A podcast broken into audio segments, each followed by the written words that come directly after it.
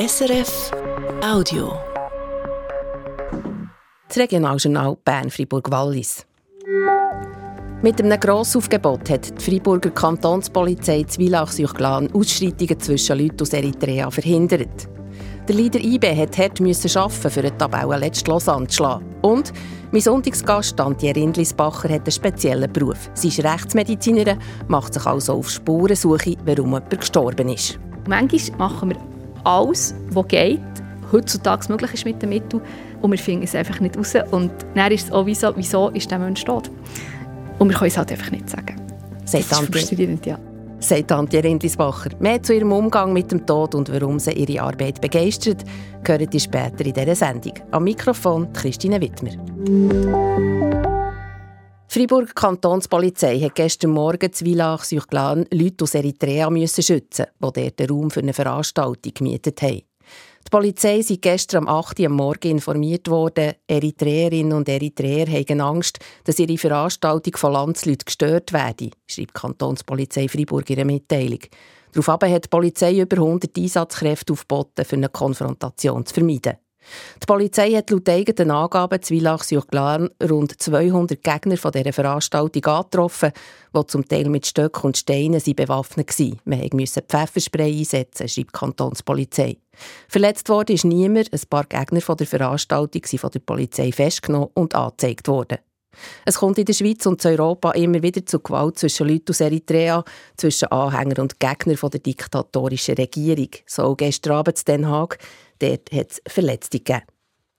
Zum Fußball. Der Leader IB hat gegen Tabellenletzt Lausanne gespielt. Das ist eine klare Sache, denkt man. Gewonnen haben die Berner aber nur 1 zu 0. Der Sportredakteur Waldemar Schön aus dem Wankdorfstadion. Es war zu erwartet harziges Spiel zwischen einem Gegner, der tief ist gestanden in der Form von Stade Lausanne und äh, den Berner, sich immer schwer haben, da der Riegel zu knacken. Zwar hat es in der ersten Viertelstunde sehr ausgeglichen ausgesehen, dann haben die Berner aufgeholt und haben dann angefangen, ein bisschen offensiv ihre Kräfte auszunutzen, haben das euch in Chancen ummünzen aber eben wirklich zählbares ist in der ersten Hälfte für IB nicht rausgekommen gegen den tief Gegner. In der zweiten Hälfte dann haben wir probiert, wieder da anzuknüpfen. Die Lausanner sind nur tiefer gestanden, haben noch verbissener gekämpft und die Chancen sind ausgeblieben bis in der 56. Minute durch einen Gegenstoß.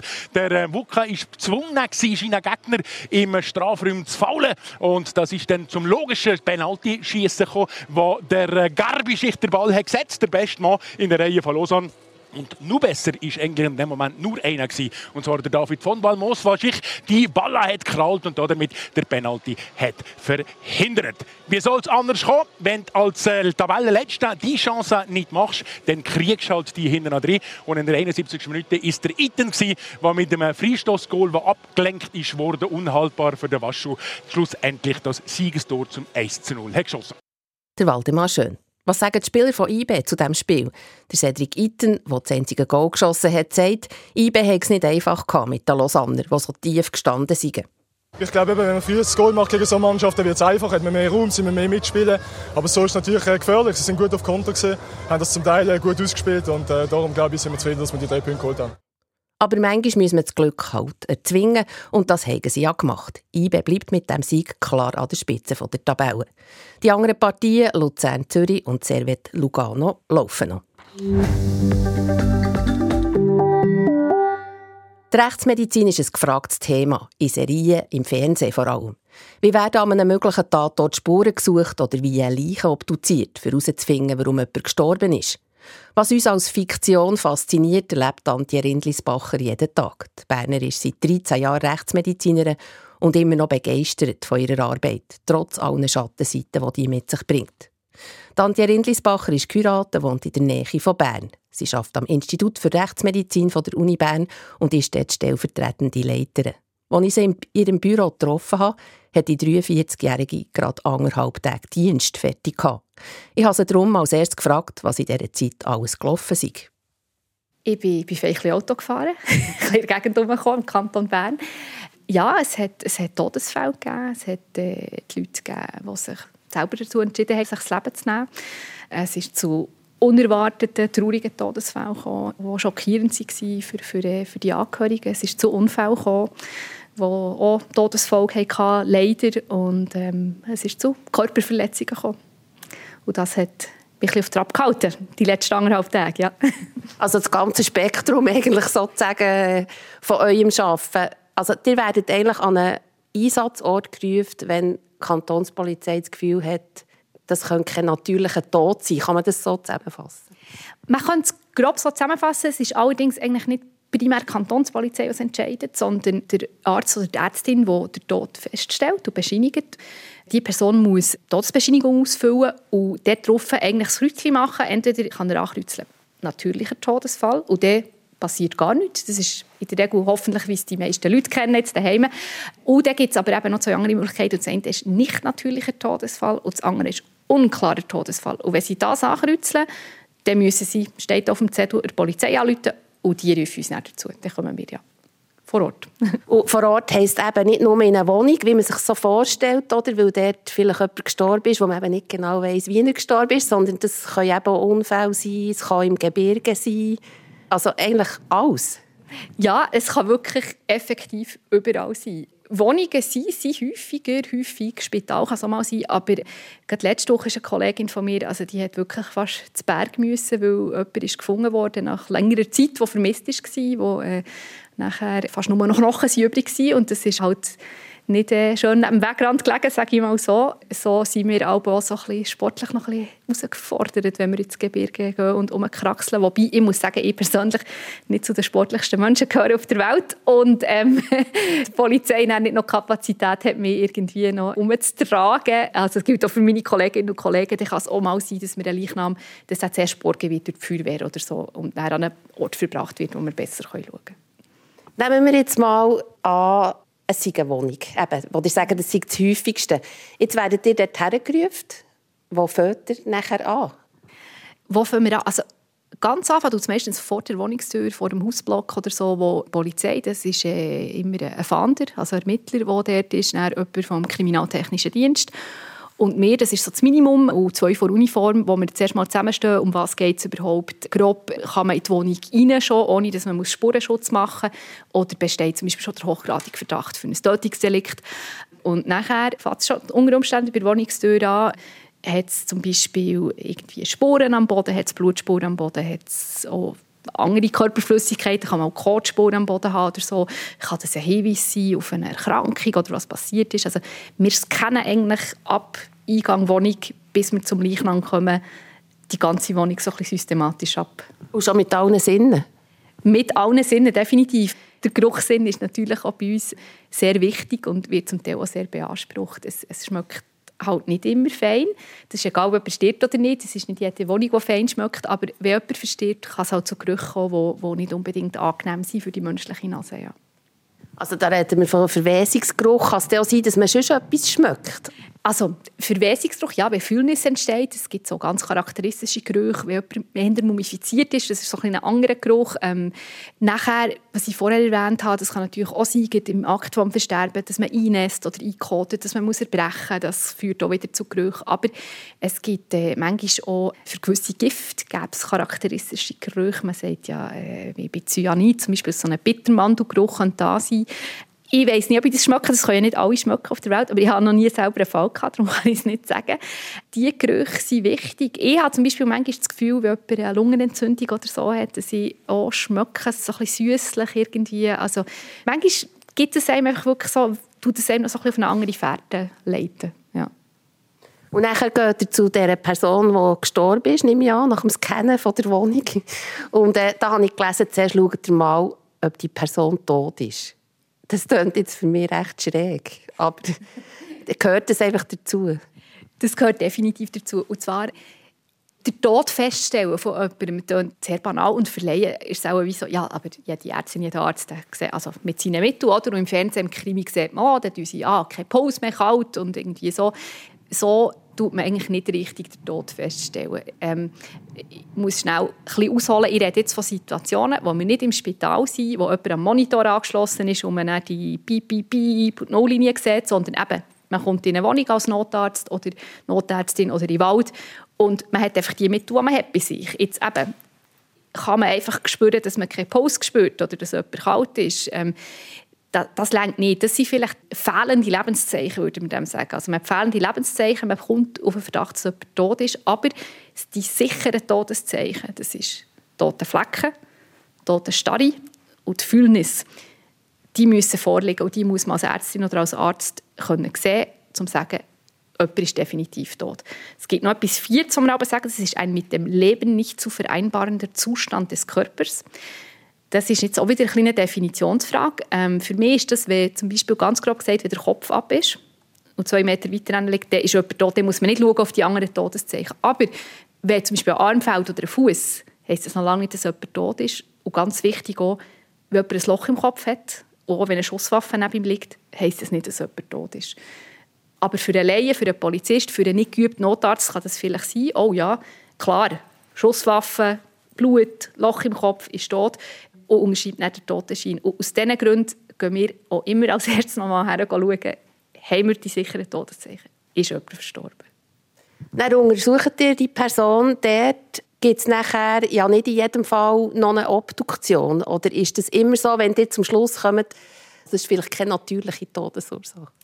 Es ist effektiv so, dass wir im Kanton Bern zu ungefähr 1000 Todesfällen im Jahr ausrücken.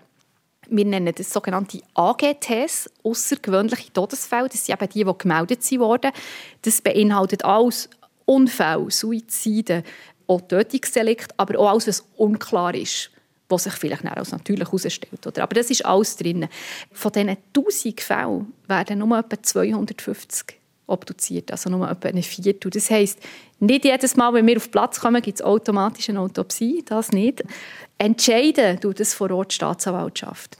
Die, die leitet das Verfahren und für die ist es im Prinzip wichtig, ist da vielleicht etwas strafrechtlich Relevanz dahinter? Also sprich, könnte jemand schuld sein am Versterben von dieser Person und ich könnte die strafrechtlich belangen. Und wenn diese Frage nicht geklärt ist vor Ort oder beziehungsweise wenn wir nicht starke Hinweise haben auf etwas ganz anderes, dann wird die Staatsanwaltschaft in der Regel für eine Freigabe sich entscheiden.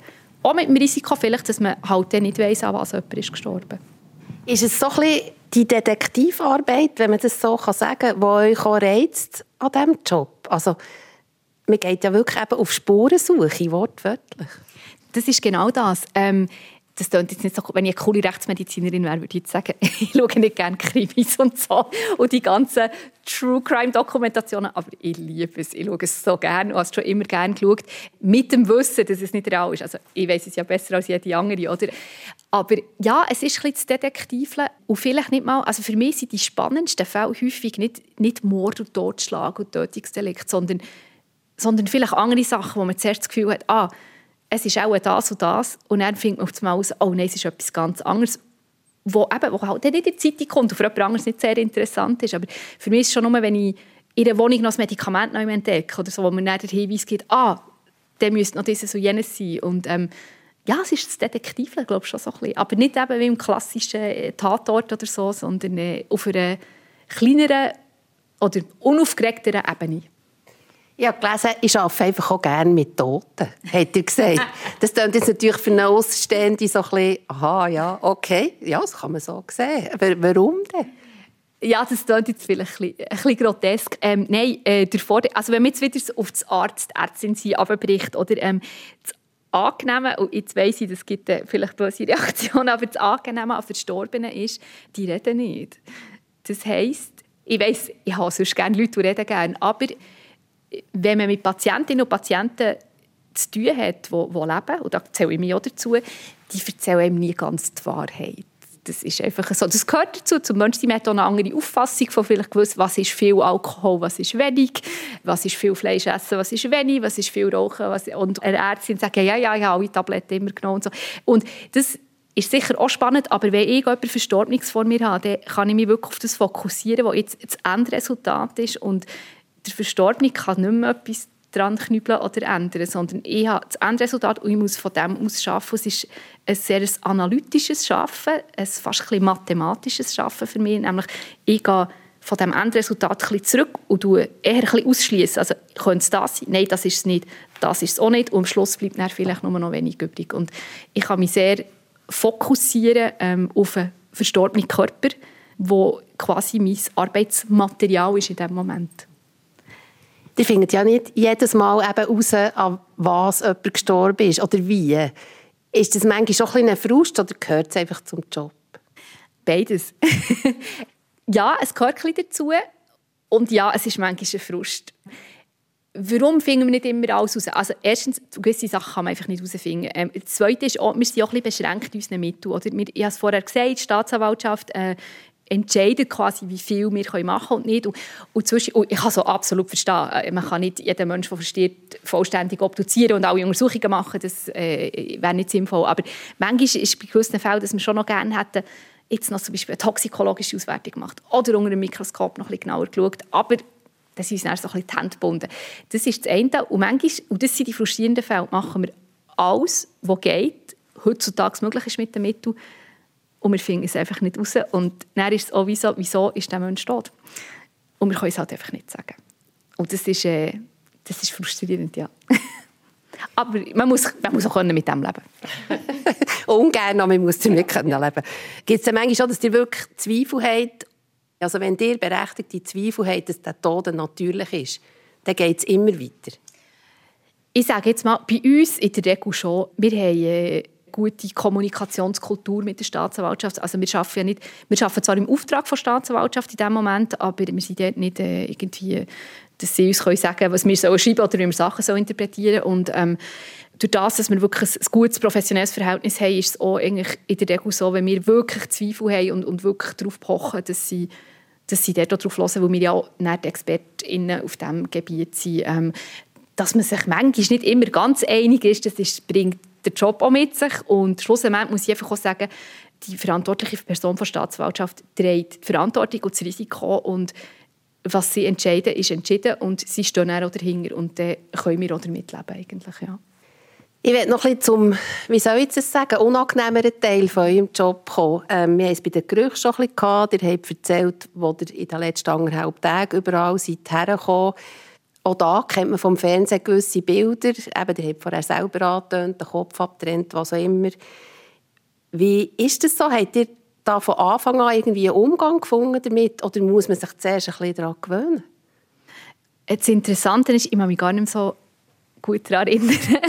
Aber ähm, nein, was ich kann also ich würde definitiv sagen, man muss sich ein bisschen daran gewöhnen, weil alles andere wäre, glaube ich, irgendwie nicht ganz gesund oder normal. Oder, ähm, wenn man Medizin studiert, kommt man zwangsläufig irgendwann mal so sanft Berührung mit so Sachen. Und ähm, ich bin dann während dem Studium hier im Praktikum gewesen, zwei Monate auf der Rechtsmedizin, wo ich dann auch gemerkt ja, das wollte ich machen. Und dort, ähm, ich glaube, als ich das erste Mal einen total physisch veränderten Leichnam habe gesehen oder, oder eben grob zerstörten Körper, ist das schon speziell gewesen, aber ähm, man merkt, glaube ziemlich schnell, das sage ich auch bei jungen Assistenzärztinnen und Assistenzärzten, die jetzt gibt es immer mehr, die sagen, oh ja, Rechtsmedizin unbedingt, weil das ist so ein bisschen das Krimi-Ding, oder? Und dann fangen sie bei uns an und nach einem Monat, zwei merken sie, hey, nein, ich kann es irgendwie gleich nicht verarbeiten. Und man merkt, glaube relativ schnell, also in ein paar Wochen, geht das für einen oder nicht. Wenn man am Abend heimkommt und die ganze Zeit im Kopf noch arbeitet, dann ist es nicht der richtige Job. Und bis jetzt, sage ich, in den letzten etwa 13 Jahren, hat es mich nie so gehudelt. Äh, oder wenn ich heimgehe, ich kann gut schlafen, das ist kein Problem, es beschäftigt mich nicht. Aber ich weiß auch, dass ich nicht gefeit bin vor dem. Das kann gut sein, dass irgendwann mal der Zeitpunkt kommt, wo, wo, das, wo das nicht mehr geht. Einfach. Und ähm, äh, dann muss ich dann weiter schauen. Ja. Also eben, man muss ja schon ein bisschen einen Umgang finden damit. Ich meine, wir haben es jetzt gehabt, dass ihr mit toten Leuten arbeitet, aber es gibt ja eben auch, dass ihr lebende Personen untersucht, Opfer oder Täterinnen von Gewaltdelikten. Äh, die begleiten Angehörige, wenn sie kommen, können, äh, Leichnam identifizieren Das stelle ich mir zum Teil schon sehr belastend vor, wenn man auch eben so in eine Situation hineinsieht, oder? Das ist so. Ich glaube aber, es ist eben wichtig und gesund, gerade die Begleitung der Angehörigen bei Identifikationen äh, oder auch manchmal vor Ort, wenn man mit Angehörigen noch zu tun hat. Und da pushe ich auch meine Jungen, ein bisschen, dass sie das wirklich machen, weil wenn man zu wenig Kontakt hat und nur die Verstorbenen hat, dann wird es zu abstrakt und man realisiert vielleicht an einem gewissen Zeitpunkt gar nicht mehr, was noch alles dahinter hängt. Weil wir ja nicht die Personen sind, die uns eben primär um die Angehörigen kümmern. Ähm, aber vielleicht darf man auch mal rennen, weil es einen mitnimmt mit den Angehörigen. Und das ist eure Ordnung. Ich glaube, die Gefühle sind, die sind wichtig, finde ich, und dass man die auch zulässt. wenn man das jeden Tag hat, ist es natürlich auch wieder nicht gut, aber eben einfach zwischen das.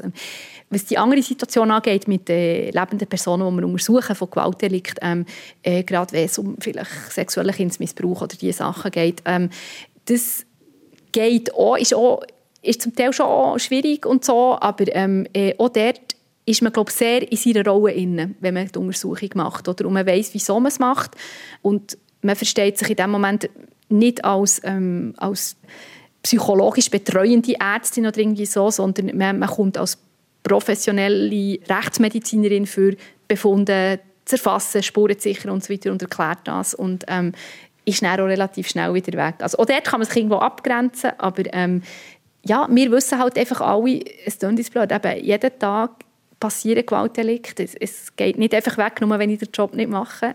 Äh, wegen dem habe ich aber überhaupt nicht das Gefühl, dass jeder Mensch hier in Bern irgendwie böse ist und äh, jeder Mann seine Frau abschlägt oder jede Frau ihren Mann abschlägt oder das Kind schlägt. Also, ähm, das gibt es, das hat es immer gegeben und das wird auch weiter existieren.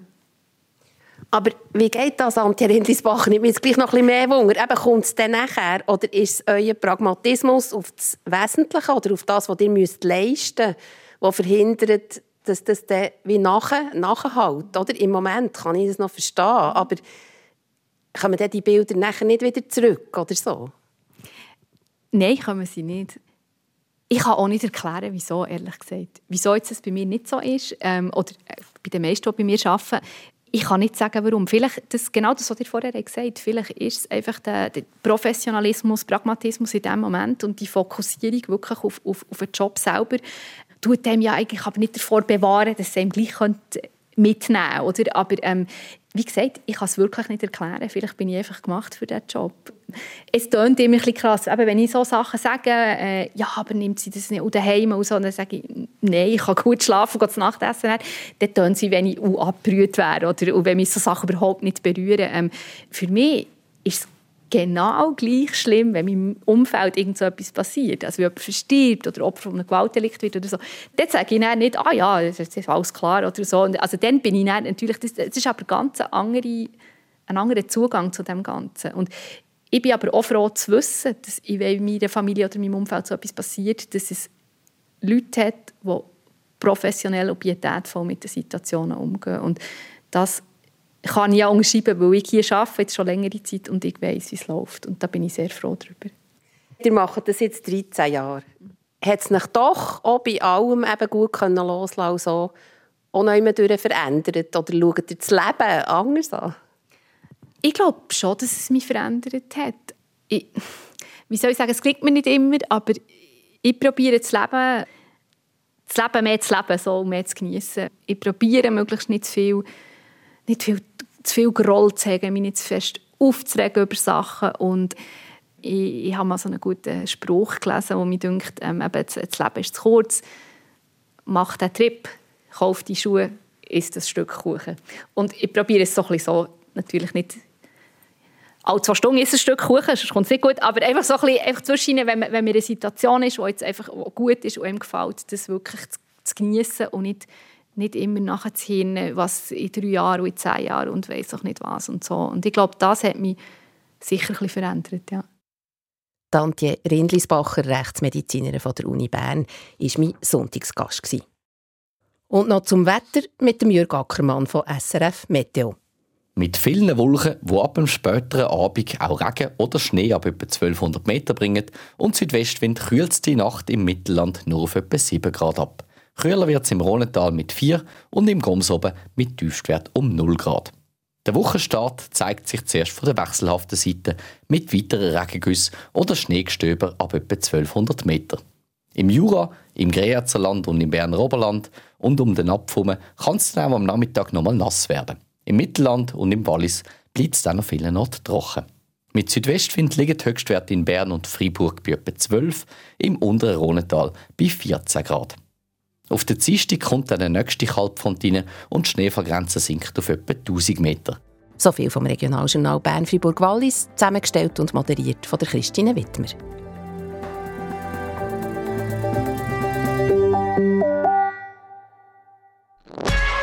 Das war ein Podcast von SRF.